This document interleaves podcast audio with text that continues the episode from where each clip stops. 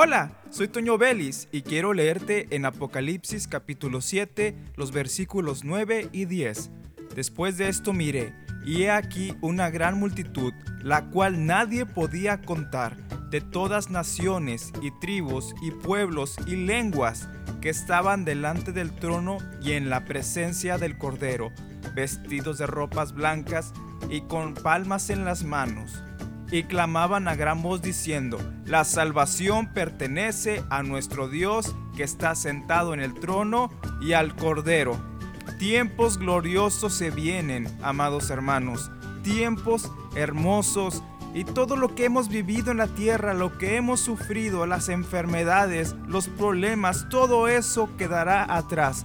Todo eso será expulsado de nuestra mente porque el gozo de Dios lo va a llenar todo cuando estemos en la eternidad. Cuando estemos allá, todo lo que vivimos aquí se nos va a ir de nuestro pensamiento porque estaremos felices, contentos, ocupados, adorando al Señor. Yo te invito a que desde este momento comiences tú a adorar y alabar a Dios y ames hacerlo, porque viviremos una eternidad preciosa para exaltarle. Y cuando estés en su casa adorando, hazlo con el corazón, porque no es solo un ensayo, es una realidad. El Señor viene y estaremos con Él. Soy Toño Vélez y te invito a que continúes escuchando la programación de esta estación de radio.